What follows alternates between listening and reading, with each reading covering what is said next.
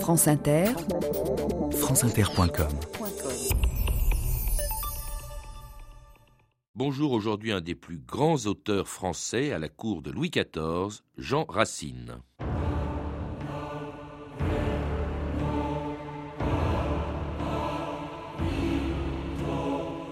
J'ose dire pourtant que je n'ai mérité ni cet excès d'honneur, ni cette indignité.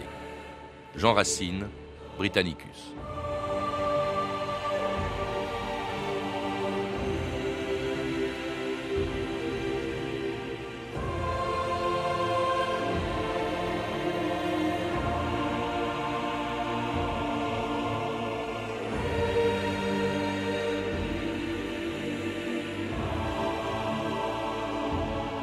2000 ans d'histoire.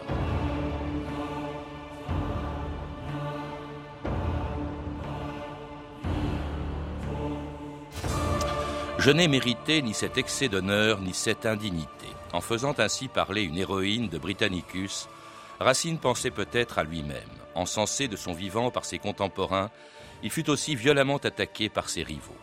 Parce qu'il avait de l'ambition, certains n'ont vu en lui qu'un courtisan sans scrupules, prêt à toutes les trahisons et toutes les bassesses pour de l'argent, un titre de noblesse et une place à la cour de Louis XIV. Mais sans son talent, que serait-il resté de celui qui, avec Corneille et Molière, fait partie des trois plus grands auteurs classiques du XVIIe siècle, celui dont des générations d'écoliers ont appris par cœur les alexandrins les plus célèbres d'Andromaque, de Britannicus, d'Iphigénie, de Phèdre, d'Esther, ou de son unique comédie, Les Plaideurs.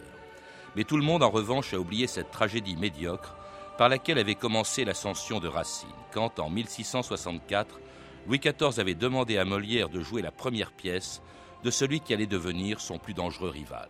Madame me recommande un de ses protégés, Monsieur Racine. Vous m'obligeriez, Molière, en créant la pièce qu'il vient d'écrire. La Thébaïde, je crois. C'est une comédie? Ça, je ne sais, vous verrez. Et je vous fais confiance pour nous arranger cela. D'ailleurs, avec vous, on ne sait jamais s'il faut rire ou pleurer. Mes amis Hé, mes amis Je vais vous présenter Monsieur Jean Racine, l'auteur de la Thébaïde. Attention, le roi a eu l'heureuse idée de me confier la création. C'est une tragédie C'est une tragédie. Tu sais très bien que nous ne sommes ni toi ni moi et personne ici capable de jouer la tragédie. C'est une belle pièce, René. Créon Vous êtes père Et dans ses ennemis Créon Vous êtes père et dans ses ennemis. Peut-être songez-vous que vous avez un fils? On sait de quelle ardeur Raymond sert Polynice. Georges Forestier, bonjour.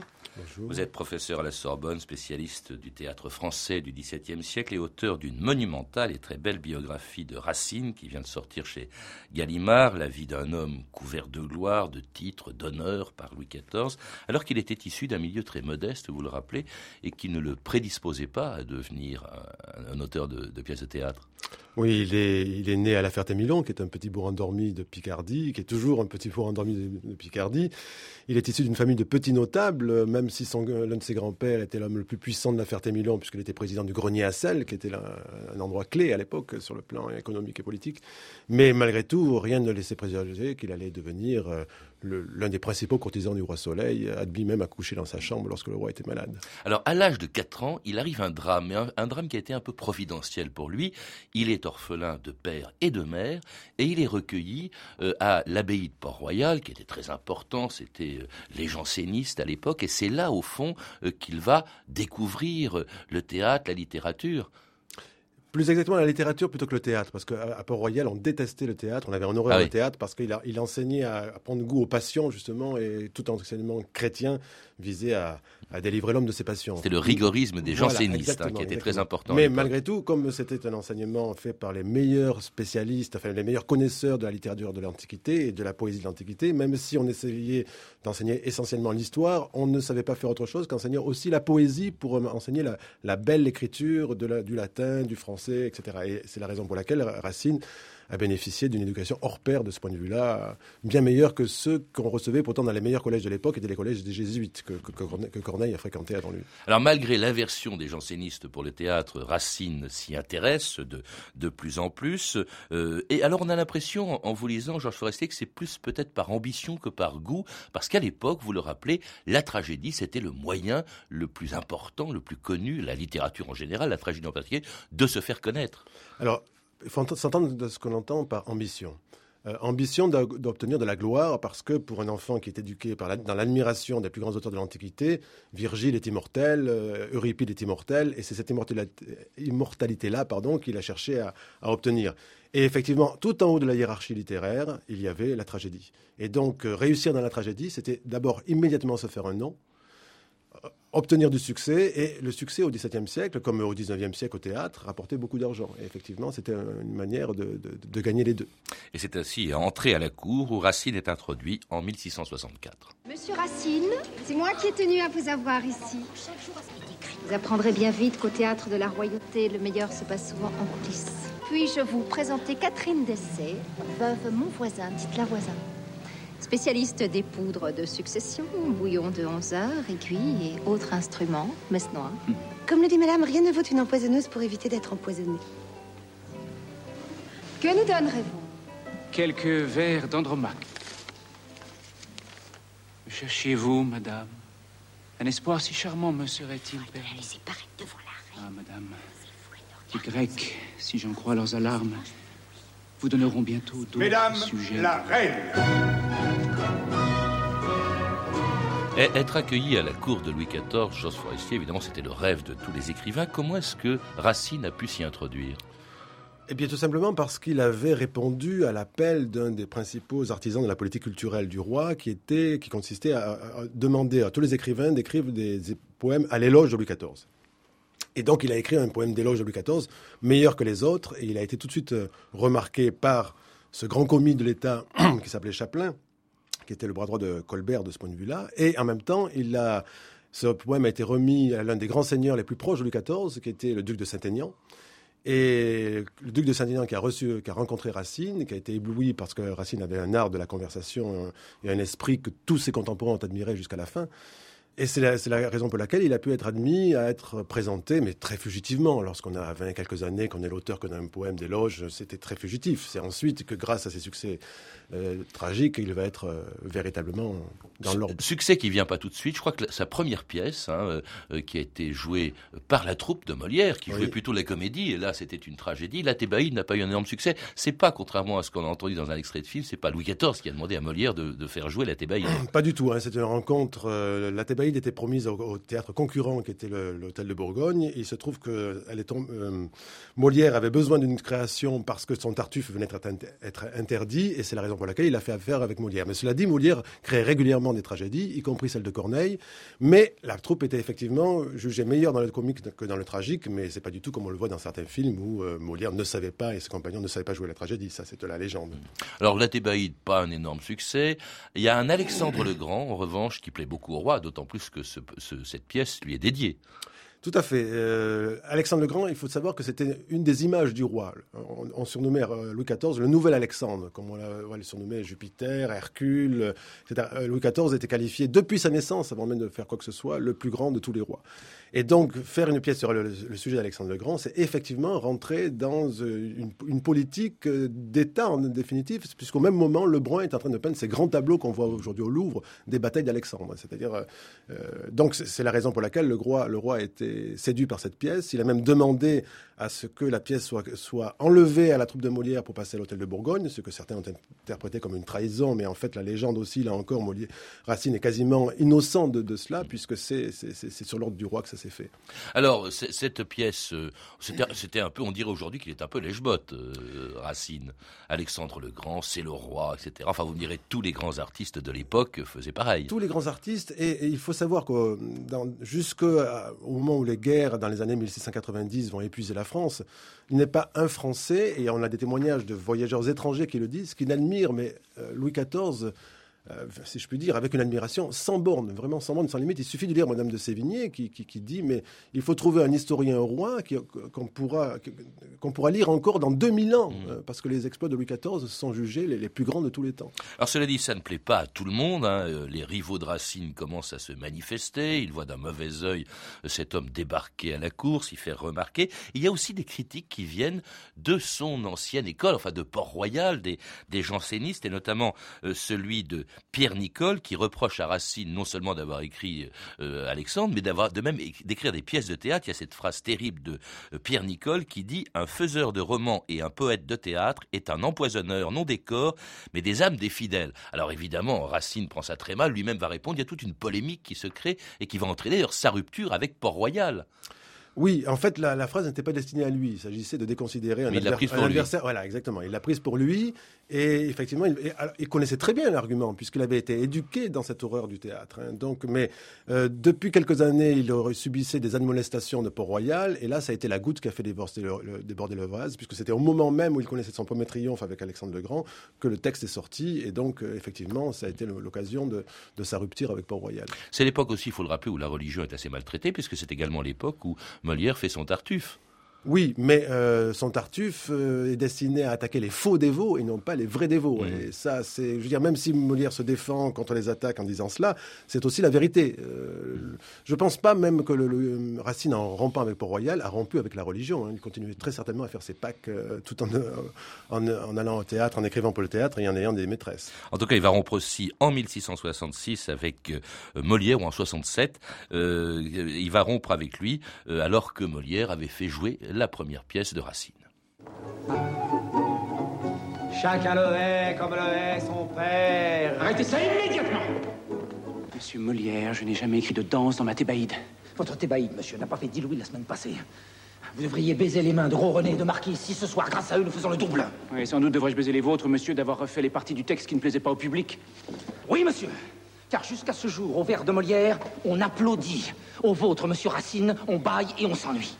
Ne craignez-vous pas plutôt, monsieur, que le roi ne vienne à m'estimer plus que vous L'ambition vous aveugle, jeune homme.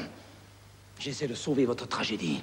La sauver En galvaudant mes vers et en faisant danser Mademoiselle du Parc jusqu'au ridicule. Comment pouvez-vous juger une comédienne qui ne vous a montré que le haut de ses jambes et le déhanchement qu'elle en tire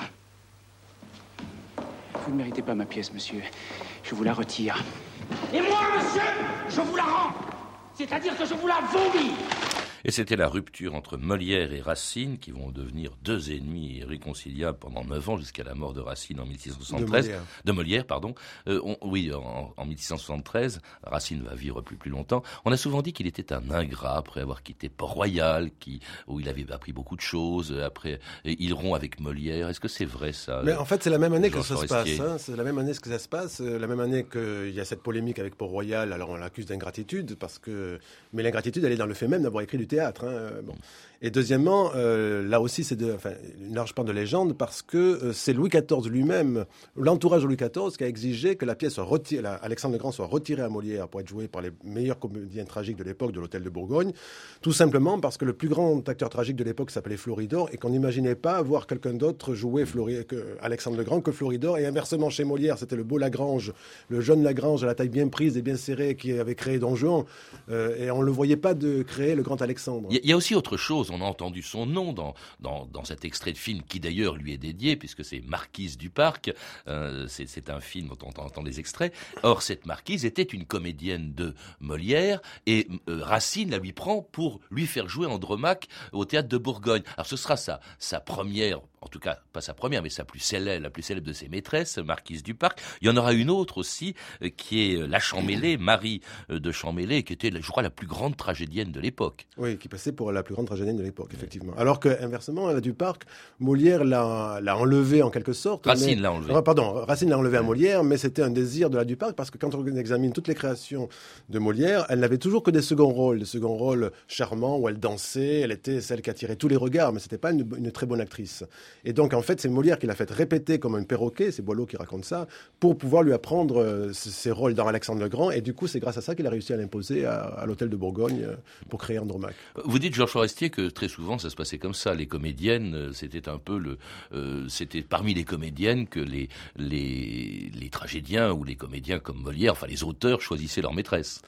Écoutez, ça se fait toujours. Hein, euh, un coq qui va pêcher dans son poulailler. Donc, euh, je pense pas pour que, je, je, pense pas que c'est que c'est que c'est très, très différent à l'époque. En tout cas, ce moment-là commence avec la d'abord avec Duparc, ensuite avec la Chambéry, avec Andromaque, toute une série de, des plus grandes pièces de, de Racine. Les premières n'ont pas eu un succès énorme, ou en tout cas ne sont pas restées. Celles-là, à partir d'Andromaque, il y en a eu euh, à 8 ou 9 à peu près, sont extraordinaires. Hein. Il y a eu Andromaque, Britannicus, Bérénice, Qui était la première pièce turque, comme on disait, Mithridate, Iphigénie, Phèdre.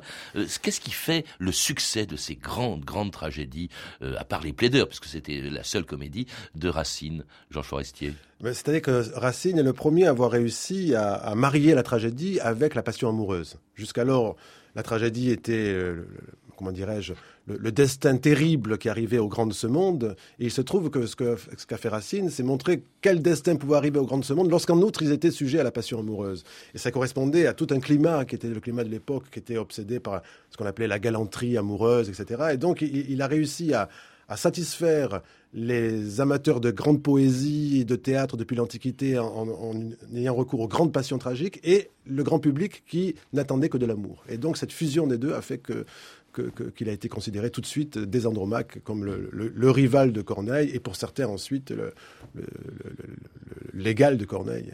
Alors avec des pièces donc écrites en, en 10 ans, hein, entre 1667 et 1677. La dernière, qui est aujourd'hui une des plus célèbres, Phèdre, a été assez mal accueillie. À vous raconter qu'il y a eu une espèce de cabale contre Phèdre parce que euh, les rivaux, les adversaires, le parti cornélien, comme on disait aussi, a fait en sorte que un obscur auteur qui s'appelait Pradon crée une Phèdre exactement en même temps que celle de Racine et artificiellement on en a fait un chef-d'œuvre. Oui. Alors ça c'était une pratique courante au XVIIe siècle aussi de, dans la guerre entre les théâtres d'opposer des pièces sur le même sujet. Il y a eu deux Bérénice, une de Corneille, une de Racine, et effectivement euh, on a lancé une. Euh, là ça a été vraiment une cabale, effectivement une, une, Phèdre contre celle de Racine. Simplement euh, là encore, la légende a déformé les choses. la, pièce concurrente a tenu deux mois et demi avec des recettes médiocres et ça n'a pas été un succès, alors que tout de suite la pièce de Racine a été un succès. Cela dit, il est quand même très éprouvé par les critiques et les cabales. Racine, en 1677, décide d'arrêter d'écrire. Ça, ça a surpris tout le monde. Et en tout cas, d'écrire pour le théâtre, d'autant que Louis XIV lui proposait une charge plus gratifiante. La charge d'historiographe du roi m'est pratiquement assurée. Comme vous, je me dois d'avoir du talent, puisque je suis sans noblesse, sans famille et sans honte. Je n'ai que moi-même pour tout bien. Je n'ai pas le choix. Je me mets dans la main des puissants et j'y danse.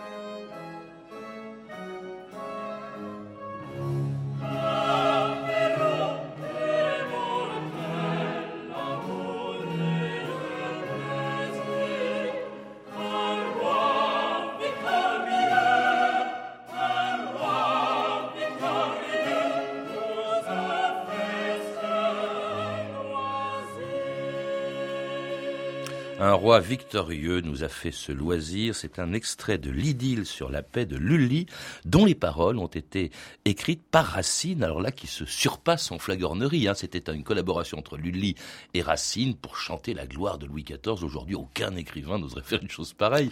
Georges Forestier. Mais au XVIIe siècle, tous les écrivains le faisaient. Corneille, La Fontaine, Charles Perrault. On a des Il n'y a pas un écrivain qui ne se sente pas obligé à la fois moralement et politiquement et en même temps sentimentalement d'écrire à la gloire du roi. Et Racine à ce moment-là était en outre, c'était pour la création d'une grande fête, euh, l'inauguration euh, de l'orangerie du château de Sceaux par le fils de Colbert, le marquis de Sagnolet, et Racine s'est senti, ne pouvait pas échapper à cela. Et je pense qu'il l'a fait sans répugnance et sans avoir du tout conscience d'être euh, dans la flagornerie parce que c'était le mode d'adresse au, plus grand roi du monde que je répète entre guillemets. Il faut, et, dont il était l'historiographe. Alors ça, c'est une charge évidemment importante. Il était avec Boileau Hein, je crois, euh, Georges Forestier. Alors il est couvert d'honneur euh, et d'argent à l'époque et depuis un certain temps. Il est académicien, euh, il est anobli en 1674, hein, il est trésorier de France, gouverneur général des finances de Pourquoi un auteur de théâtre devient trésorier de France? Ça veut dire quoi Parce que le théâtre n'est pas certainement, enfin, il n'est pas une source de revenus certaine et que lorsqu'on n'a pas de charge, il faut s'en assurer une. Je veux dire, il n'y a quasiment aucun écrivain qui vivait de ses rentes au XVIIe siècle. Donc même si les racines s'est largement enrichi, il a pu acheter euh, des, titres, c'est ce qui lui permet ensuite les revenus de pouvoir voir venir euh, et, fonder une famille en même temps. Alors il se rend justement un, un pamage d'intérêt plutôt avec Catherine de Romanet qui va quand même lui donner euh, sept enfants sans que ça désarme ses adversaires parce que en 1679 éclate une gigantesque affaire, l'affaire des poisons et là la voisin, la fameuse empoisonneuse de la cour, dénonce Racine l'accusant d'avoir euh, empoisonné dix ans plus tôt sa maîtresse du parc qui, qui aurait été empoisonnée par Racine. Oui, alors là, il y a deux choses. C'est qu'effectivement, il y a l'affaire des poisons qui, éclate, qui fait un remue-ménage extraordinaire entre 79 et 81 en France. Certains des plus grands seigneurs de la cour, le duc de Luxembourg, sont arrêtés quelques mois. Mais euh, on, s'aperçoit très vite, en fait, au fil des interrogatoires, que c'est pas la du parc de Racine qui a été empoisonnée en 1168, mais une autre du parc, une avorteuse comme la voisin qu'il avait dénoncée, une autre du parc en 78. Et donc, Racine a été blanchi sans que lui-même sache qu'il avait été inquiété, sans que quiconque, je veux dire, il y a on est au courant de cette histoire que Racine a été inquiété par les interrogatoires, de, les archives de la Bastille. Je veux dire, c'est que les historiens qui ont découvert ça. Autrement dit, Racine est totalement innocent il a été innocenté de façon interne et on n'en a plus parlé. Et en fait, la Duparc, elle est morte effectivement de façon mystérieuse, mais mystérieuse comme au XVIIe siècle, c'est-à-dire qu'elle est morte d'une fausse couche ou d'une tentative d'avortement, tout simplement. Et puis euh, Racine est protégé par Louis XIV et passe à des nettes favorites, Madame de Maintenon, qui en 1688 fait revenir Racine au théâtre, mais pour y écrire d'autres pièces que des tragédies qui l'avaient rendu célèbre et pour les faire jouer devant le roi par les élèves de l'école de jeunes filles de Saint-Cyr. Madame, Monsieur Racine est arrivé. Monsieur, voilà bien longtemps que vous ne nous avez pas fait entendre votre voix. C'est vrai, madame. Je voudrais que vous écriviez pour moi une pièce qui corrige les effets néfastes de vos précédentes tragédies. Il y faudrait moins de passion et plus de morale. Faites-nous une histoire pleine de grandeur et qui élève nos esprits. Qu'il célèbre les vertus. Me comprenez-vous?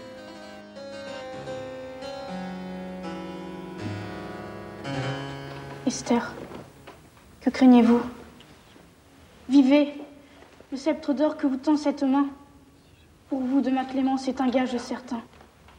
Quelle voix salutaire ordonne que je vive et rappelle en mon sein mon âme fugitive. Ne connaissez-vous pas la voix de votre époux?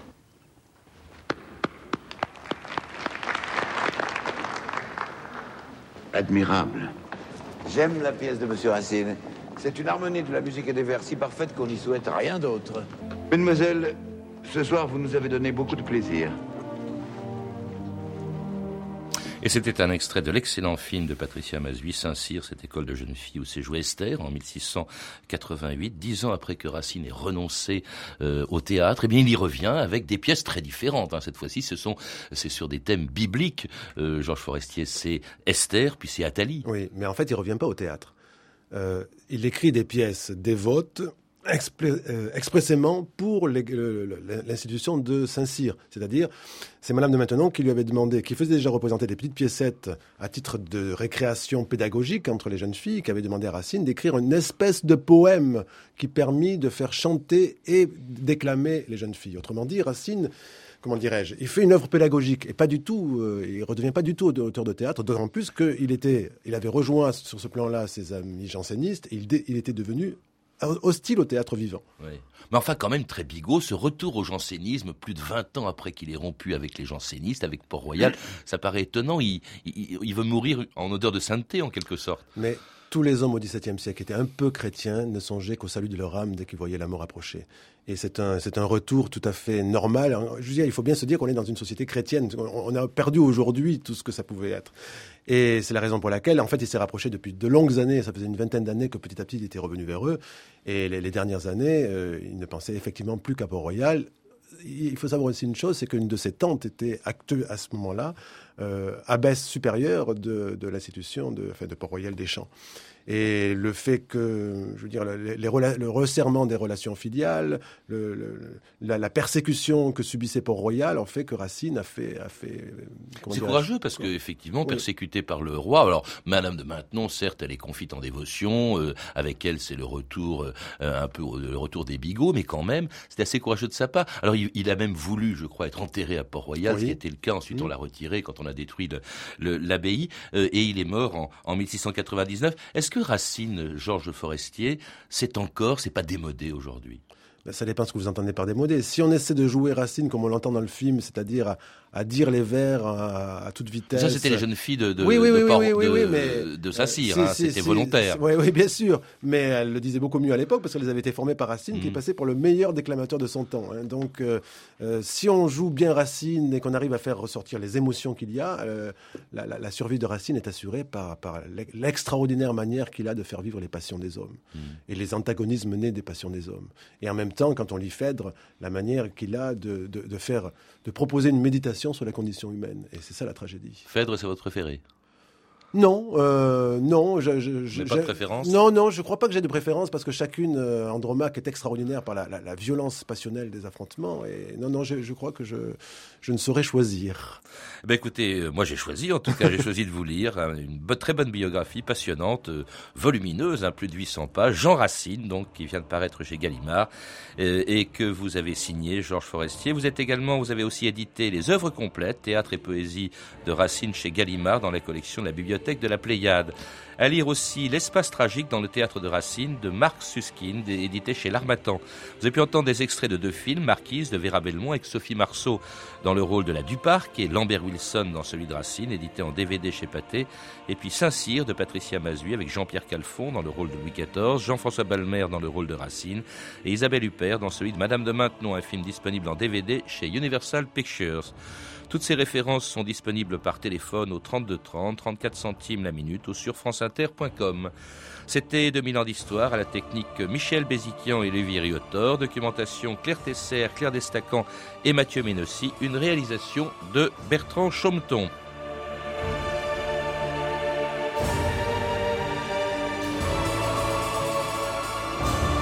Nous écoutions l'émission du 5 juin 2006. Demain, dans 2000 ans d'histoire, la découverte de la tombe de Toutankhamon. 2000 ans d'histoire, tous les jours, 13h30 avec Patrice Gélinet.